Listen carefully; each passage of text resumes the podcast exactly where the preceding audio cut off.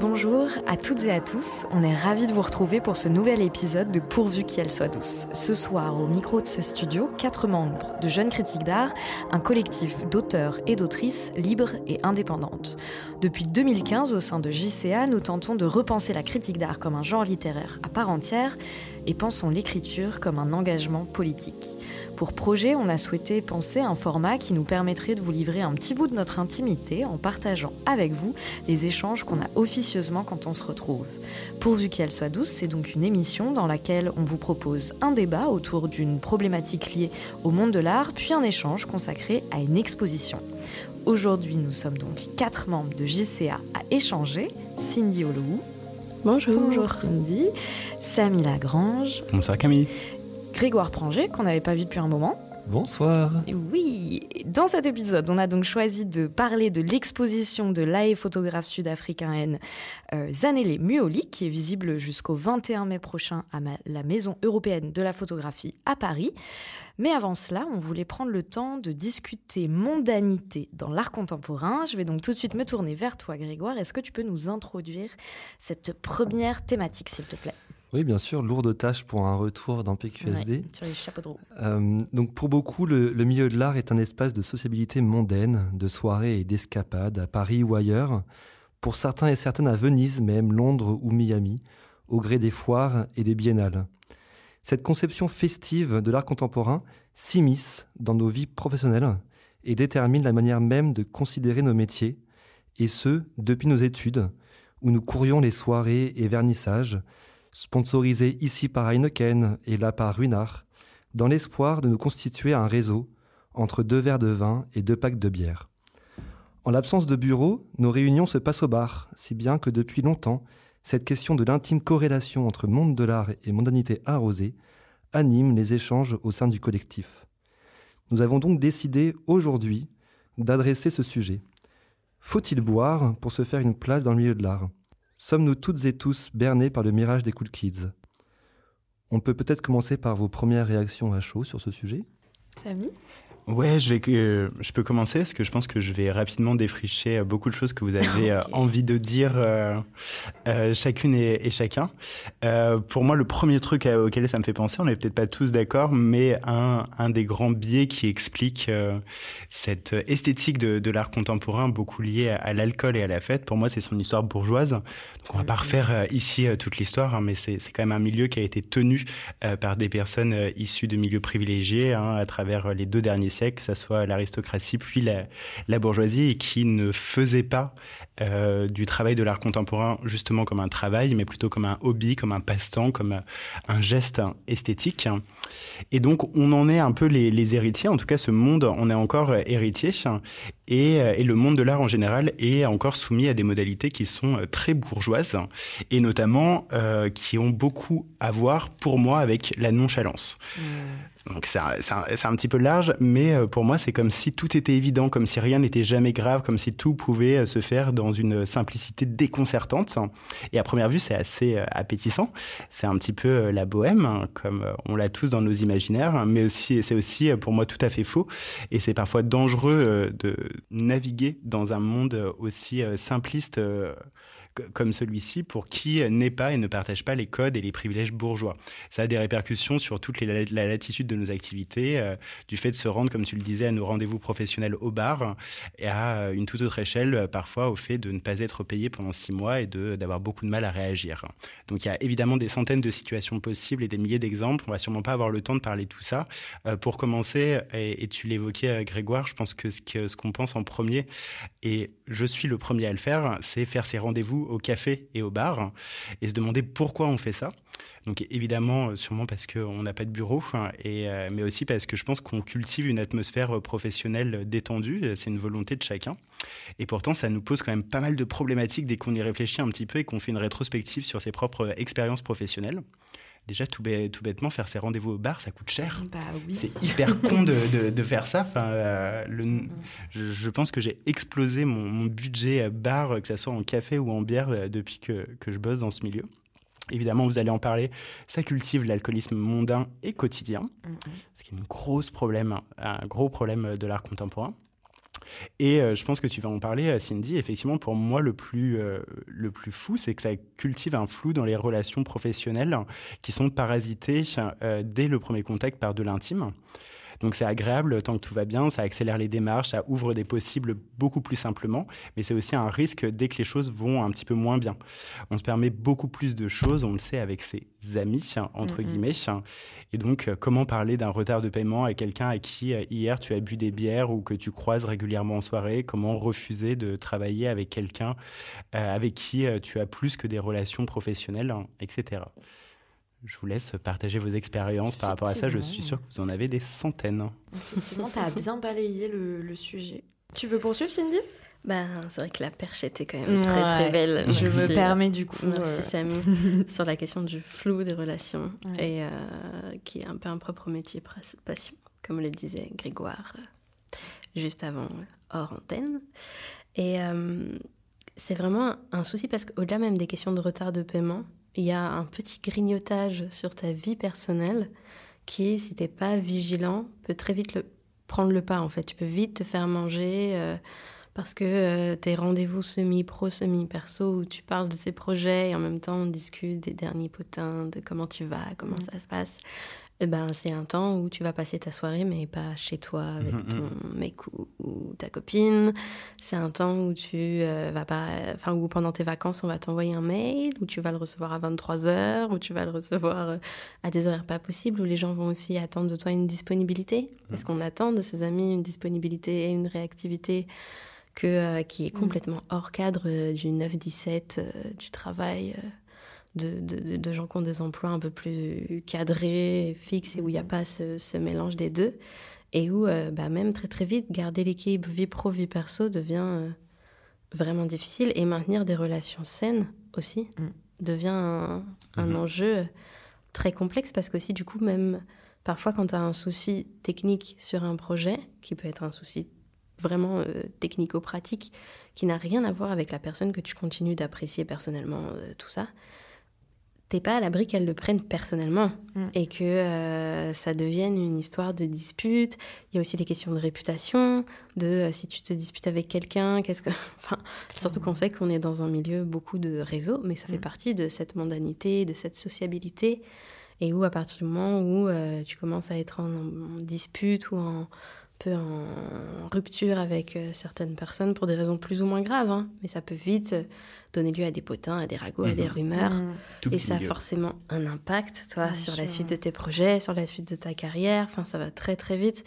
Et euh, je trouve que au-delà de cette question d'équilibre vie pro, vie perso, de euh, frontières et de limites, il y a aussi un... Euh, tout peut basculer, en fait Enfin, ça rajoute une pression sur les épaules d'espèce de toujours présenter la meilleure version de toi, de toujours être obligé d'un peu d'être dans une représentation de toi-même. Ah non, mais j'ai plein de projets, ah mais tout va bien, non mais on s'entend mhm. très bien, mais c'est merveilleux, mais on s'adore tous. Alors que c'est pas qu'on se déteste, mais il y a des fois où ça va un peu moins bien, il y a des fois mm. où tu as moins de projets, il y a des fois où. Mais tu sais qu'une phrase dite à quelqu'un dans cette espèce de euh, flou euh, semi-pro, semi-perso, détour d'une bière, peut être apporté aux oreilles de d'autres et de d'autres et de d'autres. Et euh, tu peux perdre des projets, tu peux euh, te retrouver euh, blacklisté mm. très très vite, quoi. Mm. Ouais, mais même sans aller jusque-là, c'est vrai que en fait, le, je pense que fondamentalement, le problème des mondanités, c'est que du coup, ça nous oblige à, à construire une espèce de personal branding, quoi. C'est que genre, du coup, nos noms, surtout en tant qu'indépendants, donc on le retrouve chez les artistes, chez les critiques, mais enfin, bon nombre d'indépendants euh, dans notre, euh, dans notre secteur. Et en fait, du coup, tu es obligé de faire en sorte que ton ta personne en fait ce soit ta marque et qu'on t'appelle toi euh, un tel une telle machin. Et, et c'est ça effectivement qui est terrifiant. C'est que du coup tu dois toujours être comme je vais reprendre ton mot un peu en mode sissimua la meilleure version de toi-même quoi. C'est vraiment tu dois tout donner quoi. Et, et ça mène à des trucs où moi, j'ai trop envie de parler d'alcool, j'avoue, dans ce truc-là, parce que justement, c'est un peu, ça me fait penser à, à une anecdote euh, d'une de mes rédactrices en chef, ma première rédactrice en chef, qui, lorsque j'étais stagiaire, euh, mon premier vernissage, elle m'avait dit, t'y vas, mais par contre, attention, il y aura de l'alcool, tu ne bois surtout pas. Parce que justement, tu, si tu bois les trois quarts de... Je pense qu'elle avait dû le vivre euh, avant. Mhm. À mon avis, elle avait eu des stagiaires qui s'étaient dit, pompe up, euh, il y a du champagne euh, gratos, t'es étudiante, t'es trop saucée. Et tu bois, et en fait, euh, bah, l'ivresse arrive, quoi. Donc tu te ridiculises euh, vraiment. Et euh, voilà. Mais je, je préfère te laisser la main, euh, Grégoire, avant de poursuivre là-dessus. J'ai pas demandé Par la curiosité. parole, mais je, Oui, mais- je veux bien parler quand même. Ah, pardon, vas-y, Cindy, au Mais contraire. je voulais juste dire, c'est que du coup, il faut pas trop boire, mais il faut pas ne pas boire du tout. Ah, ah. Ça dépend. Il y a un aussi. équilibre euh, subtil de. Ça dépend où je trouve et avec qui. Il y a, il y a des soirées qui sont très euh, encadrées, euh, comme les vernissages, où ça fait bien d'avoir une petite coupe de Mm. champagne, mais c'est vrai qu'il vaut mieux pas la boire. Et puis il y a les soirées, euh, bah, les soirées, quoi, vraiment, Mm. euh, danse, euh, alcool. Moi, j'ai eu plus de problèmes avec la question de la drogue aussi, Mm, mm. de réussir à, à dire non, de pas, de, de pas vouloir. Tout ça, en fait, parce que c'est des, des endroits aussi où, où, pour le coup, ben, on, est, on peut être conduit à, à lâcher prise, justement, par rapport à tout ça. Moi, il y avait différentes choses que vous avez dites que j'aurais eu envie, justement, de pouvoir discuter. Euh, la première, je trouve ça évidemment euh, hyper intéressant, Samy, le fait que tu euh, réenracines ces questions dans le, le système, on va dire, aristocratique puis bourgeois du monde de l'art. Et je pense qu'effectivement, c'est pas du tout déconnecté en fait des questions qu'on se pose. Je pense qu'il y a aussi quelque chose d'intéressant de se dire que, en fait, pour la plupart des personnes qui apportent dans notre milieu le capital, euh, en fait, le l'art n'est pas le métier. Euh, Mm. L'art, c'est un à côté. Mm. Euh, c'est une passion peut-être, en tout cas ça peut être aussi un investissement. C'est Mm. toujours euh, quelque chose qui est sur le temps libre, un temps libre qui se passe très souvent en soirée, qui du coup est arrosé puisqu'on est en dehors du travail. Euh, c'est un, c'est un hobby en fait. Oui, c'est ça. Tu parles comme ces personnes- euh, Exact. Je parle des, euh, en fait, je parle des collectionneurs. Si on se dit les choses très clairement, ce sont les personnes qui ont de l'argent et qui achètent de l'art, euh, qui apportent le capital dans ce milieu. Enfin, en tout cas, c'est comme ça que moi je vois Mhm. les Ouais. choses. Et du coup, finalement, en fait, l'entièreté du, du secteur quand même se, se met au diapason de ce fait euh, que en fait ces personnes-là, ben, à 15 heures, elles sont pas dans un musée, elles sont en train de, de travailler pour euh, sans doute euh, générer des fonds qui sont ensuite en partie reversés dans le secteur artistique. C'est pour ça que je trouve, enfin, en fait, la plupart des événements euh, qu'on vit, euh, ils sont, ils sont le soir Bah et donc ils sont arrosés. Ça, c'était la première chose. Et la deuxième chose, c'est, et c'est, je pense que c'est assez lié, c'est du coup comment est-ce qu'on peut faire pour, euh, pour distinguer cette vie perso et cette vie pro dont tu parlais, Cindy? D'autant plus en fait que beaucoup de ces relations mondaines se passent en dehors des horaires classiques de travail. Ouais. Donc le, en fait, la limite, elle est quand même très fine entre pro et perso. En plus de ça, finalement, euh, euh, ben, on se connaît parfois depuis longtemps. Euh, on a parfois étudié ensemble. C'est quand même des réseaux d'amitié ou en tout cas de connaissances. Et, là, pour le coup, je vais, parler un petit peu de moi, mais en fait, cette non-distinction, indistinction entre vie perso et vie pro, moi, je le vivais presque comme une forme de. Comme une forme. Enfin, je me disais, c'est cool, quoi. Bah oui. Ouais, en fait, je suis hyper ça. investi dans mon travail, ouais, j'adore bah oui. ça, c'est un milieu C'est que je une kiffe. esthétique, c'est pour ça que Et c'est une esthétique, ça me paraissait presque cool, et donc c'est là que ça Mm. devient dangereux, justement.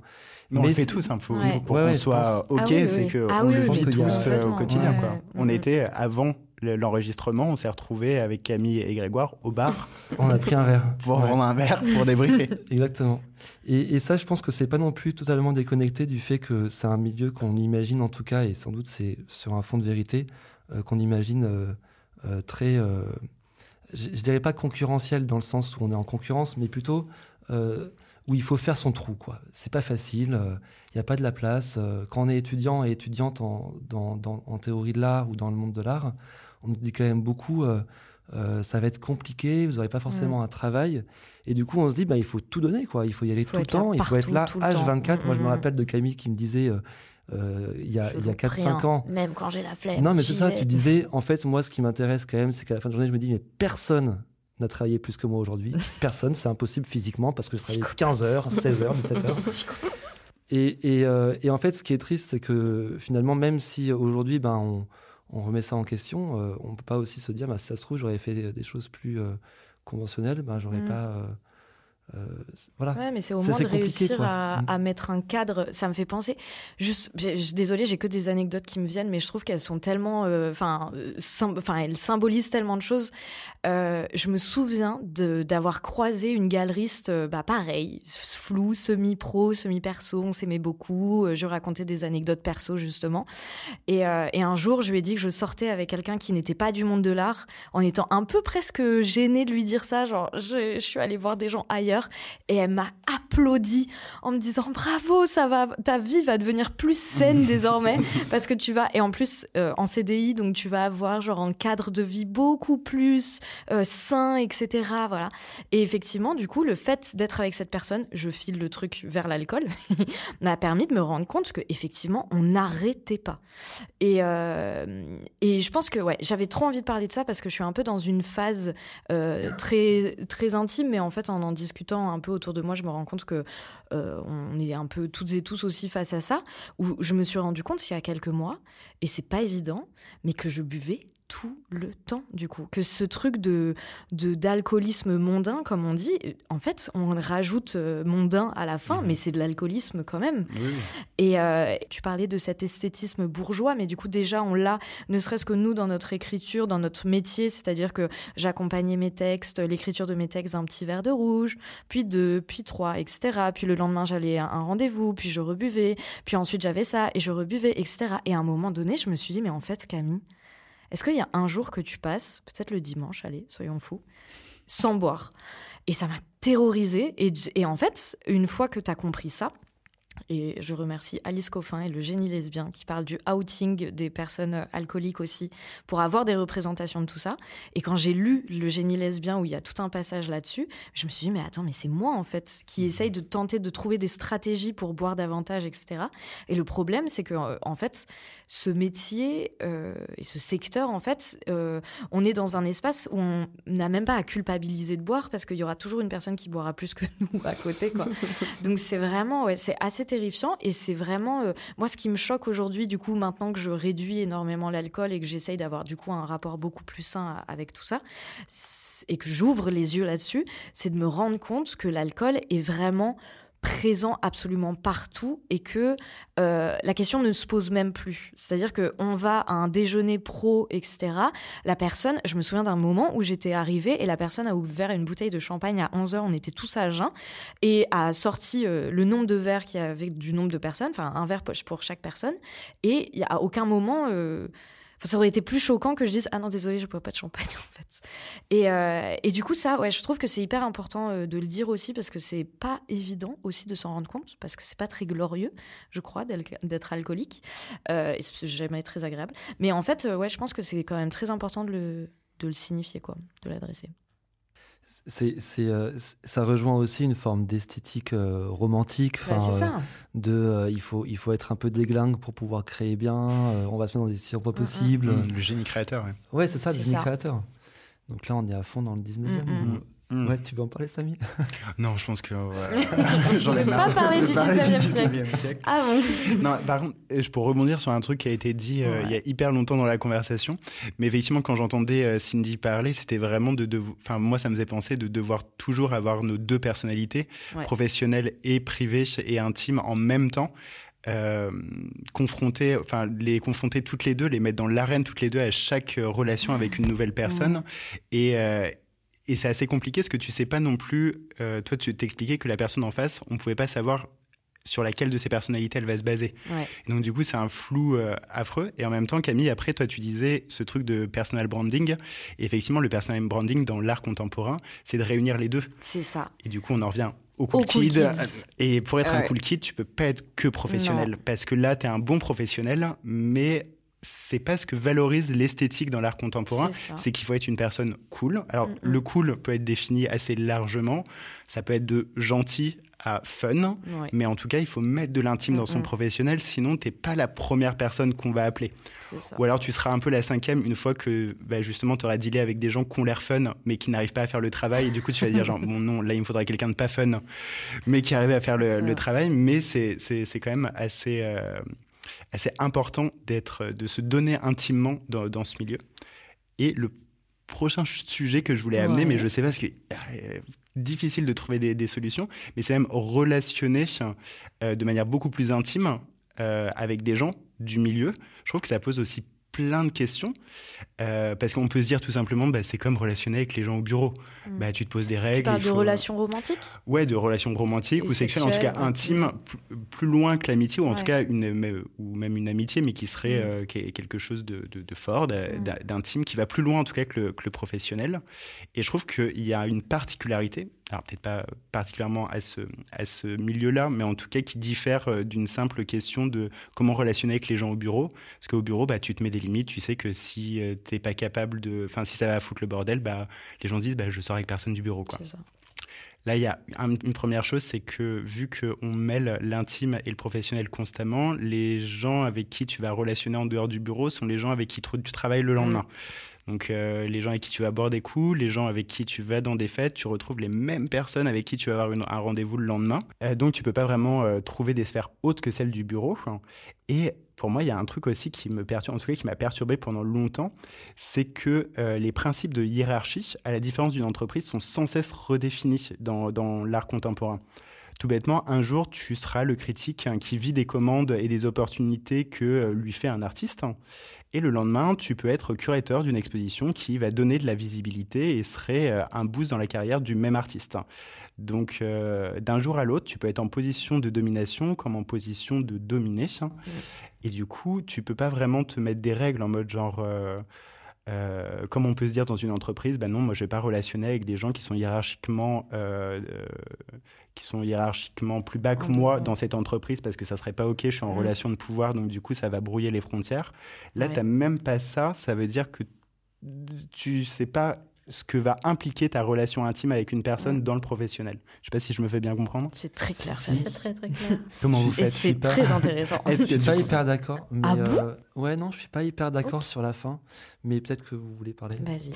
Euh, moi, j'aurais voulu rebondir sur plusieurs choses, comme dit euh, Samy.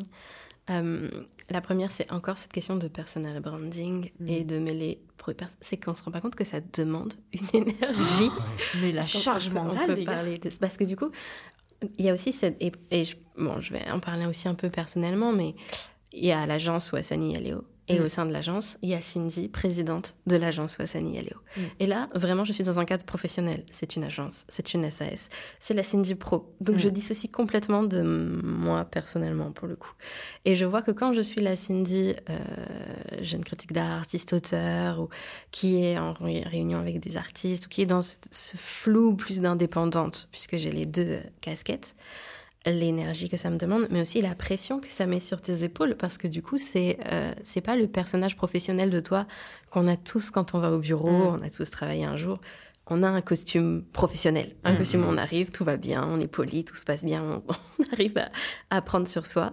Je trouve que dans cette espèce de flou d'indépendance, il y a aussi vraiment un poids de euh, quand, quand la plupart du temps ça se passe très bien et c'est merveilleux.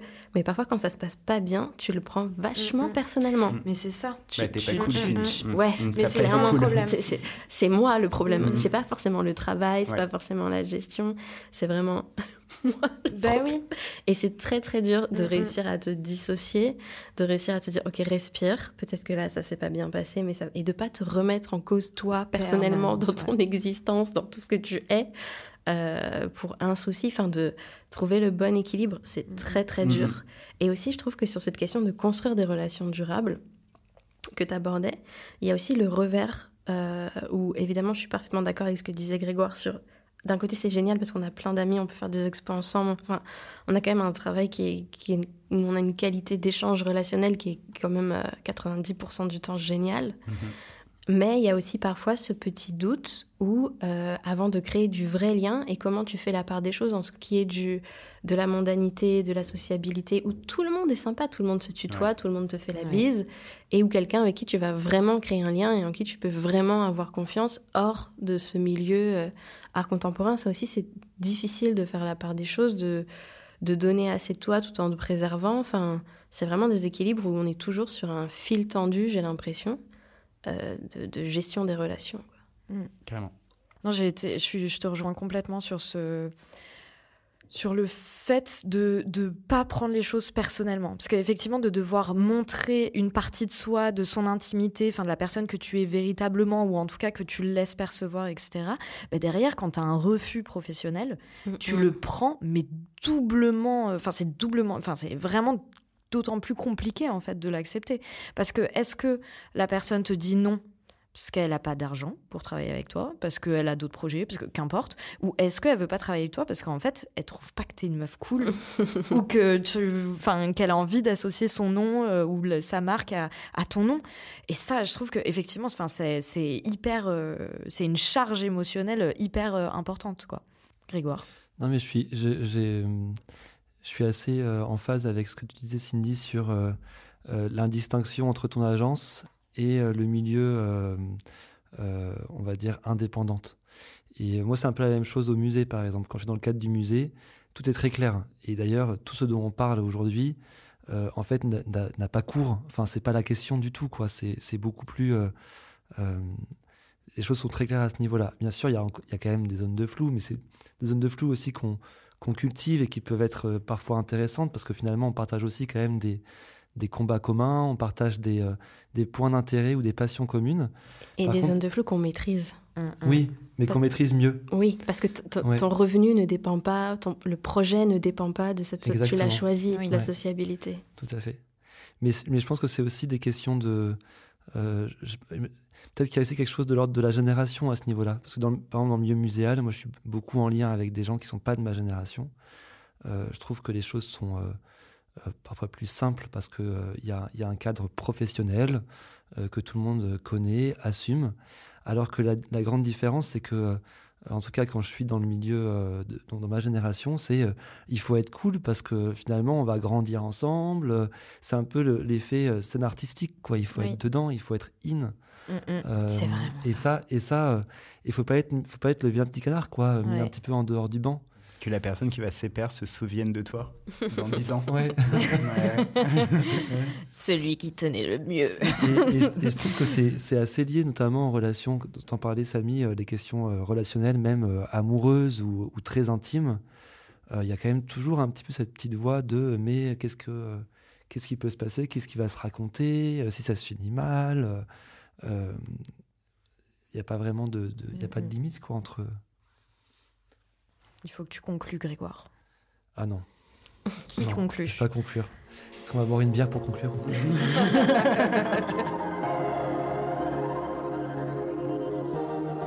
Avant d'aller boire des bières, on va euh, passer au deuxième sujet, à l'exposition de Zanelli Muoli à la MEP. Cindy, je te laisse introduire euh, ce deuxième sujet. Vaste responsabilité aussi. Vas-y, tu vas. Après la Tate Moderne de Londres en 2020, la Maison européenne de la photographie présente jusqu'au 21 mai la première rétrospective consacrée à l'artiste et activiste Zanelli Mouli en France. Composée de plus de 200 photos, vidéos et documents d'archives, l'exposition retrace le travail de Zanelli Mouli depuis le début des années 2000 et pose le cadre dès l'entrée, mentionnant le fait qu'elle se définit comme non-binaire et que par conséquent tous les textes sont en écriture inclusive par respect pour l'artiste. Le travail photographique de Zanelli Moli est d'ailleurs indissociable de son militantisme pour rendre visible le courage, la dignité, la singularité et la diversité des personnes queer et racisées en Afrique du Sud. Né en 1972 à Durban, en Afrique du Sud, Zanelli Moli documente la vie de la communauté noire LGBTQIA+, dans le pays. Artiste international, IL a étudié au Market Photo Workshop de Johannesburg et à l'Université Ryerson de Toronto. Se définissant comme activiste visuelle, Yale a cofondé le FEW, Forum for the Empowerment of Women, ainsi que Inkani Yiso, plateforme de médias queer et visuels. L'appareil photo est pour elle lui un outil de lutte face aux injustices et aux discriminations dont sont victimes les membres de la communauté LGBTQIA+ sud-africaine. Dans la série Faces and Faces, IL les photographies à différentes étapes de leur vie. Ce travail d'archives, mené de manière collaborative, invite les personnes photographiées à être des participants et participantes actifs et actives pour questionner les stéréotypes et les représentations dominantes, mais aussi la figure de l'artiste. Zanele Mouli est également connue pour ses nombreux autoportraits, notamment ceux de la série Sominyama Ngonyama, Salut à toi, lion noir en Zoulou, interrogeant l'image de la femme noire dans l'histoire. Ces autoportraits, où elle renforce volontairement la noirceur de sa peau, sont pour elle lui une manière de reconquérir son identité noire, continuellement perçue sous le prisme d'un autre regard privilégié et dominant. Cette exposition, intime, engagée et engageante, se conclut sur un espace de médiation recontextualisant l'histoire coloniale de l'Afrique du Sud, pays paradoxal où malgré une constitution qui acte pour la première fois au monde en 1996 que la discrimination fondée sur l'orientation sexuelle est interdite, voit malgré tout les personnes racisées appartenant à la communauté LGBTQIA+ être victimes de violences et de préjugés. Très bien, qui commence à donner son avis sur cette exposition Le voulez Samy, allez, tu auras introduit toutes les choses, tous les sujets. bah là déjà, euh, tu as fait une super introduction, oui. Euh, c'est très complet, hein, totalement immergé. Euh, je vais commencer par un truc très bateau. Euh, parce que bah, évidemment j'ai adoré l'exposition. Euh, je ne sais pas exactement euh, vous dire pourquoi. j'ai essayé de l'expliquer au moins deux fois, je pense à Camille ces dernières semaines, et à chaque fois je me suis heurté à un manque de vocabulaire en disant non mais tu comprends, c'est juste trop bien, c'est un ressentiment hyper primaire, c'est de la belle photo. On a la même intro, Et en fait, je pense que j'aime tellement la photo que d'habitude, je me contente d'assez peu. et que cette fois, j'ai eu l'impression d'être vraiment devant une masterclass de photos alors je vais dire vraiment des grandes banalités, mais c'est vraiment, on ressent à la fois qu'il y a une maîtrise technique du langage photographique qui se met totalement au service de, de la profondeur et de la justesse euh, du, du discours. C'est hyper travaillé et pourtant euh, ça semble quasiment euh, évident euh, comme photographie. C'est hyper émouvant évidemment, euh, surtout hyper émouvant de voir une pensée traduite si intimement par l'artiste, mais qui arrive pourtant à, à te toucher en tant que spectateuriste directement. Euh, ce que je trouve peut-être le plus intéressant quand j'ai essayé de me creuser la tête, c'est qu'évidemment, euh, le discours de l'artiste est intime, subjectif, concerné, et donc probablement fait par nécessité, par urgence, par engagement euh, politique et personnel, mais il reste aussi absolument maîtrisé, euh, mmh. selon moi. Alors sans parler euh, particulièrement de, de queerité noire, un sujet qui n'est pas le mien, mais en tout cas, dans les discours queer en général, on, y, navigue, selon moi, constamment entre, d'un côté, la documentation de la répression et de la dureté de la lutte, et d'un autre côté, la célébration des identités et des nouveaux mondes possibles. Et c'est pas une étape qui précède une autre, c'est toujours deux faces d'un même sujet qui coexistent en permanence. Mais effectivement, suivant la position de l'observatrice, de la spectatrice, ça peut être violent de recevoir un discours uniquement victimaire lorsqu'on essaie soi-même d'être dans la célébration d'un après, ou au contraire de se confronter à une vision absolument joyeuse quand on est soi-même profondément endeuillé ou révolté. Et ici, selon moi toujours, Zanele Mooli réussit à faire cohabiter la lutte et la joie. Mmh. Elle montre des figures fortes de tous les combats vécus. Et tout simplement, j'ai trouvé que ça faisait du bien, ça a réconcilié vraiment les deux parts en moi qui avaient besoin qu'on lui dise que c'est possible de célébrer en fait les deux à la fois. Mmh. Et du coup, euh, c'était top. Et évidemment, j'ai trouvé l'exposition vachement bien maîtrisée également, mais je vous laisserai peut-être euh, en parler euh, plus longuement. Bah, du coup, on a la même intro, hein, vraiment, Samy. Euh, c'est vraiment une exposition que j'ai adorée. j'ai été cueillie euh, dès la deuxième photographie qui m'a fait monter les larmes euh, immédiatement. Photographie dans laquelle se déploie une histoire d'amour entre l'artiste et Valérie Thomas, l'un une de ses collaboratrices, comme Mioli aime appeler ses modèles. Non, vraiment, c'est une exposition que j'ai adorée à tel point que je trouve l'exercice de jour assez compliqué, notamment parce que c'est le genre d'exposition sur laquelle j'ai presque du mal à poser des mots et un regard analytique, parce que j'avoue que j'ai juste envie de faire des envolées lyriques euh, qu'il est même plutôt conseillé de proscrire en général euh, quand on est critique d'art. J'ai envie de dire que c'est une exposition qui est belle, qui est bouleversante, qui est forte, voilà, des banalités, mais vraiment, fondamentalement. Mais au-delà de ça, je crois que ce que je peux dire aussi, c'est que comme je le disais dans le dernier épisode de PQSD, il me semble qu'il faut que nous restions vigilants et vigilantes quant à la manière dont les musées se saisissent des problématiques intersectionnelles aujourd'hui, notamment parce que je crois que les institutions sont de potentielles usines pacificatrices. Aussi, on sait la violence que cela peut représenter d'exposer des corps qui plus est noirs et queer dans une, institution euh, parisienne. Et je me demandais euh, quelle parade elles allaient euh, trouver pour inverser le rapport de force potentiel, qu'on n'ait pas simplement des corps exposés sur papier glacé et basta. Et je crois que c'est ça la force de cette exposition, c'est que ce que, ce que l'on voit, ce ne sont presque jamais des corps qui sont exposés, mais que ce sont des corps qui se montrent. Et ça change absolument tout, puisque Zanelli Muoli veut queeriser. C'était queerer d'ailleurs, je crois. Ouais, ça m'a un peu fait tilter, mais ouais, du coup, j'avoue, j'ai dit ça d'habitude. Trop rigolo et trop Mais mignon. queerer, allez, on prend les deux. Euh, donc, veut queerer l'espace avant d'y accéder. Et elle dit, je cite, Nous présentons notre transition au monde afin de nous assurer que les corps trans noirs fassent également partie de l'espace public. Nous le devons à nous-mêmes. Juste de relire, ça me donne des frissons. Euh, c'est ça qui m'a bouleversée d'ailleurs, je pense. C'est la tendresse du regard de Muoli, l'amour qu'elle porte à sa communauté. Et cette phrase, nous le devons à nous-mêmes, cela m'a beaucoup fait penser à ce que m'avait dit euh, l'artiste Valentin Noujaïm dans un épisode de Présente qui lui était euh, consacré.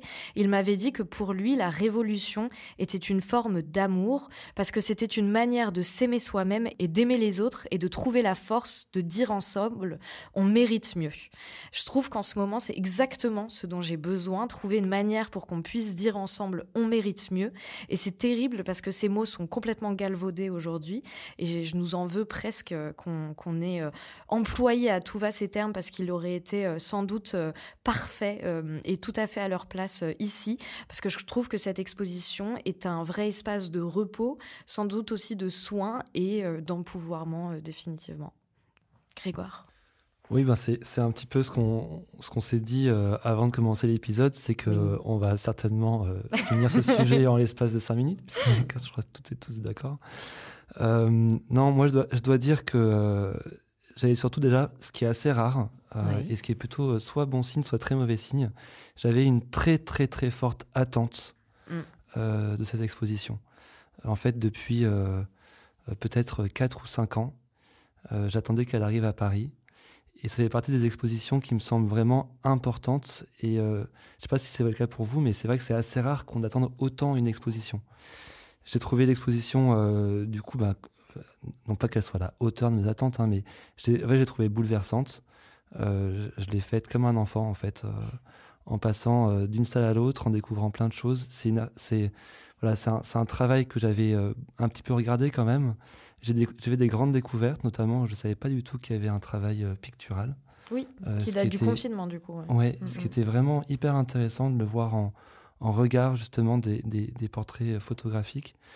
Euh, J'ai trouvé que euh, euh, l'exposition euh, nous faisait vraiment circuler entre, euh, entre une forme de, de vrai euh, sentiment de, de force et de, et de révolte et de euh, et d'engagement et en même temps, je reviens Samy, mais une vraie joie, quelque chose de très puissant euh, qui, qui traverse complètement le corps.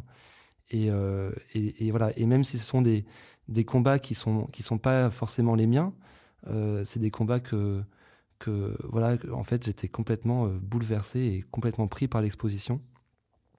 Et je trouvais justement le le parcours aussi assez maîtrisé euh, dans le sens où on il y avait des, des, des salles qui étaient complètement différentes avec des bon peut-être qu'on parlera aussi de l'accrochage un peu Mhm. après euh, mais euh, notamment euh, euh, les salles de portrait euh, qui étaient très différentes justement parce qu'on on commence vraiment par Phases, exactement ouais. ouais, qui moi ça m'a vraiment fait un très très gros choc cette salle Ouais.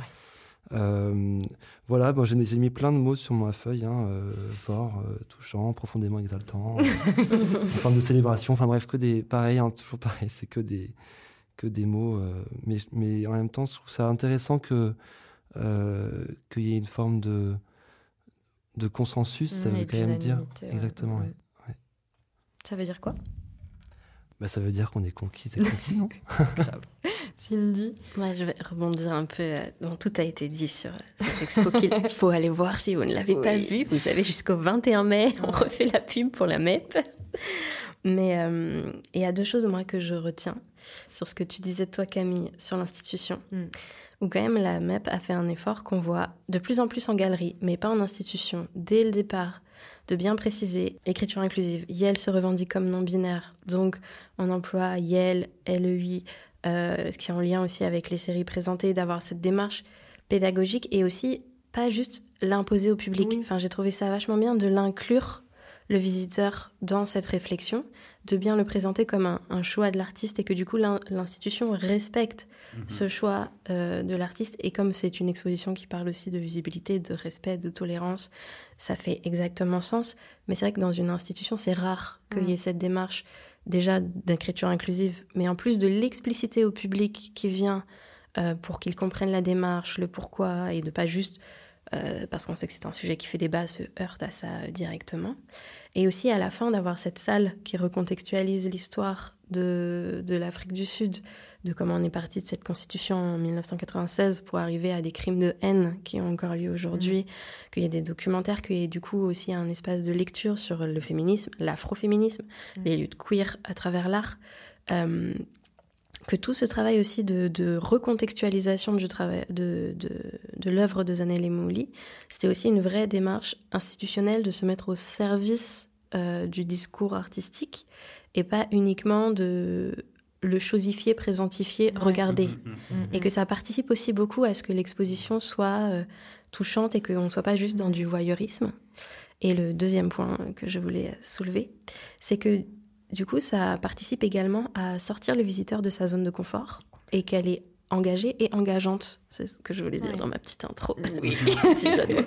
euh, mais sur le fait que du coup, on est aussi invité soi-même à se questionner sur le regard qu'on porte sur les photos, qu'il y a aussi tout un jeu de regard qui, elle, euh, Zanelle Meoli met dans, son, dans ses œuvres, où des fois, elle, elle, elle regarde frontalement euh, le spectateur des fois, euh, elle détourne le regard euh, ailleurs. Enfin, il y a vraiment tout un jeu euh, sur les yeux, leur positionnement, qui regarde qui comment, qui fait que on n'est pas indifférent. C'est pas une expo qu'on visite.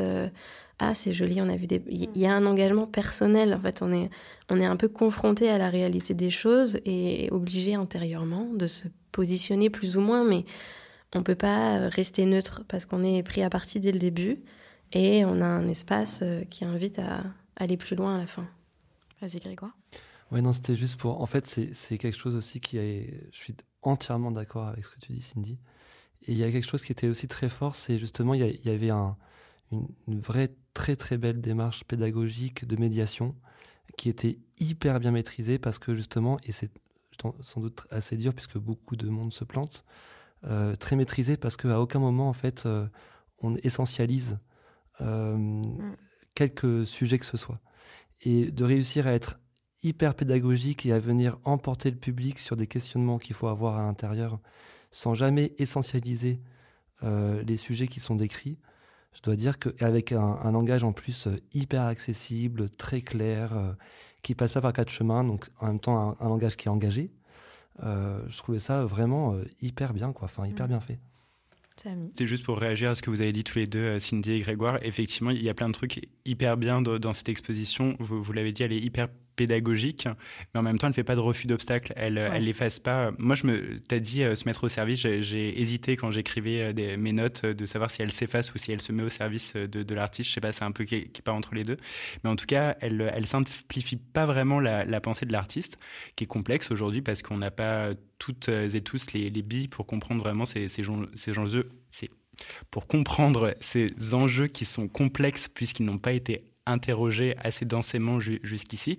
Effectivement, des exemples, tu l'as dit, il y a l'utilisation de ce mot query, sur lequel on, a tilté, mais du coup, euh, qui n'est pas expliqué. Enfin, c'est aussi à toi d'aller faire la démarche de dire genre bah, ce mot existe veut dire quelque chose et du coup maintenant je dois le comprendre j'ai noté aussi euh, blackness mm. terme qu'il est encore difficile de traduire juste ça de dire genre je vais le dire on le traduit pas, je vais pas trouver un synonyme, je vais pas dire approximativement pour nous prendre pour des enfants ce que c'est, je vais admettre que euh, c'est encore quelque chose en cours de traduction euh, de, dans notre pensée, euh, notamment occidentale. Et, dernier petit point que j'ai trouvé bien pour la médiation de l'exposition, la plupart des cartels, c'est des longues citations de l'artiste. Il y a très peu de médiation extérieure, il y a souvent une longue citation qui se suffit à elle-même. Du coup, voilà, encore c'est top. Quelqu'un a quelque chose de pas bien à dire? Grégoire S'il faut vraiment trouver un truc. Mais en fait, en fait ce, qui, ce qui est terrible, c'est que ce que je vais dire comme point entre guillemets négatif. Il a un petit sourire en coin, sachez-le. C'est un point que je trouvais très positif en visitant l'exposition. Oui, mais encore. Parce que, en fait, bon, au-delà de toute l'importance de l'exposition, de, ce travail qui est absolument euh, bouleversant et qu'il faut pouvoir montrer, et, toute l'attente qu'il y avait derrière, mhm. les œuvres, elles sont absolument euh, incroyables. Enfin, c'est vraiment, euh, c'est vraiment des œuvres absolument magnifiques, enfin extraordinaires. Et j'ai trouvé que l'accrochage était très très bien fait quand mm. j'ai visité l'exposition. Et maintenant qu'il faut trouver un truc à dire, euh, en fait, c'est un bâtiment qui est très classique, la mm. MEP. Et l'accrochage est lui aussi très classique. Toujours le même accrochage. Voilà. Donc Ah, c'est, allez, c'est peut-être le, le seul truc. Et en même temps, c'était, en même temps, au moment de la visite, je trouvais ça très bien. Donc, euh, donc c'est un faux point euh, négatif. Et il y a des cocottes en papier pour aider la médiation. Vous n'avez pas pris les cocottes Ah en non, papier pas pris de cocottes À en l'entrée, il y a des cocottes en papier que tu fais toi-même et du coup, tu te fais les cocottes en papier et à chaque fois, tu tombes sur une question que tu dois te poser devant la photo pour essayer de voir ce qu'elle ce qu'elle te dit et l'interroger. Et j'ai trouvé ça euh, trop mimes parce que les cocottes en papier, c'est trop mimes. C'est trop bien. Avant de vous laisser, je voulais quand même absolument dire un mot euh, sur la salle euh, Face and Phases. On peut dire ça comme ça? Euh, Vous me reprenez sur mon accent si au besoin. Euh, donc dans cette fameuse salle se déploie du coup la série de portraits éponymes. Donc ce sont des dizaines de portraits en noir et blanc que l'artiste réalise depuis 2006. On y voit des personnes de la communauté LGBTQIA+ d'Afrique du Sud, vous l'aurez compris, prises en plan américain et tous fixent l'objectif. Donc je reviens sur ce que tu disais, Cindy, sur les regards. Et tout à l'heure, du coup, quand je parlais de potentielle parade pour inverser le rapport de force, pour qu'il n'y ait pas euh, simplement d'une part des regardants et regardantes et d'autre part les regardés, bah, je trouve qu'au-delà du loving gaze de Zanelli Mioli, donc de son regard tendre et aimant, ce qui donne à cette exposition toute sa force, c'est notamment cette salle qui provoque euh, un vrai choc visuel et émotionnel qui accompagne très bien cette euh, phrase de l'artiste. Et elle dit qu'elle s'interroge sur ce que cela signifie pour une personne noire de regarder en retour. Et dans cette salle, je dois dire qu'on était regardés de toutes parts et que les exposés devenaient euh, une grande armée de regardants. Mais je vois Cindy bondir sur sa chaise, donc Cindy. Vas-y, sur Face and Faces. Déjà, ce qu'il faut savoir, c'est que c'est une série qui comporte plus de 500 clichés. C'est ça. Et là, on en a une 500. cinquantaine, On en a à peine Ouais. une cinquantaine. Et ils ont laissé les espaces vides, Oui. des clichés à venir. Oui, j'arrive là-dessus aussi. Et il y a toute cette démarche en Ouais. plus de suivre des personnes qu'on photographie à différentes étapes de leur vie. Donc il y a aussi tout ce travail d'archives qu'on n'a pas forcément ça, ouais. Où toute l'exposition est quand même conçue comme euh, une archive Oui. de, de la communauté euh, Mm. queer et LGBTQIA+, euh, de, Sud- de l'Afrique du Sud. Et, et c'est- aussi, je trouve, cette réinscription dans l'espace, en fait, dans l'espace concret, physique, euh, et dans l'histoire. Mm, Et mm, euh, mm. ça, ça marche vraiment. Enfin, il y a vraiment une démarche de documentation, de, de, de- de- d'archives, en fait, de Mm. constitution d'archives pour ne pas disparaître et ne pas être invisibilisé, que je trouve absolument fascinante. Ouais. Et où, en plus, cette série, elles ont toutes le même protocole. C'est Oui. toujours le même protocole pour tous les portraits. Et euh, je trouve que c'est, c'est, un- c'est génial d'avoir cette dimension d'archives, mais qui soit pas un one-shot de une fois, j'ai pris une photo de quelqu'un, et de suivre aussi les différentes étapes d'évolution des vies et de ne pas être dans l'essentialisation. En effet, il y a tout un tas de Mhm, manières de mhm. vivre euh, son orientation sexuelle, son identité, son, vraiment de, de l'exprimer euh, différente. Et euh, c'est un travail qui est encore en cours. Enfin, ça laisse. Ça, présager c'est pas ancré dans le marbre, en Non. fait. D'où le fait, c'est face et les Les phases. Et c'est vraiment là-dessus aussi que je voulais finir. C'était, du coup, je voulais vraiment préciser que, effectivement, dans cette salle, il n'y a pas que des portraits, il y a aussi des portraits en devenir. Et Zanelli Mioli a laissé ça et là, du coup, des trous, comme tu le disais, Cindy, pour signifier qu'à certains endroits doit apparaître le portrait d'une personne qu'elle n'a pas encore photographiée. Si bien que si l'on pourrait craindre que rentrer dans un musée pourrait endormir la vitalité d'un mouvement, Zanelli Mioli nous montre que ces corps, ces identités ne sont pas qu'une passade, mais que se déploie devant nous une histoire en cours, une histoire qui n'a pas fini de s'écrire et qu'elle n'a pas fini d'accompagner, du coup. Donc ouais, c'était vraiment une salle euh, bouleversante. Ça vous va? Je pense qu'on peut conclure Ouais, là-dessus. Magnifique. Ben merci à vous toutes et tous euh, de nous avoir écoutés. On vous dit da- on vous dit On vous dit rien. on va vous vomir dans les oreilles avant la fin du truc, c'est parfait. On vous dit euh, à dans un mois, le dernier jeudi euh, de, de chaque mois. On s'est fixé ça, on le respecte. on vous embrasse, merci beaucoup. Au revoir. Ciao. Bonne soirée. Merci. Ciao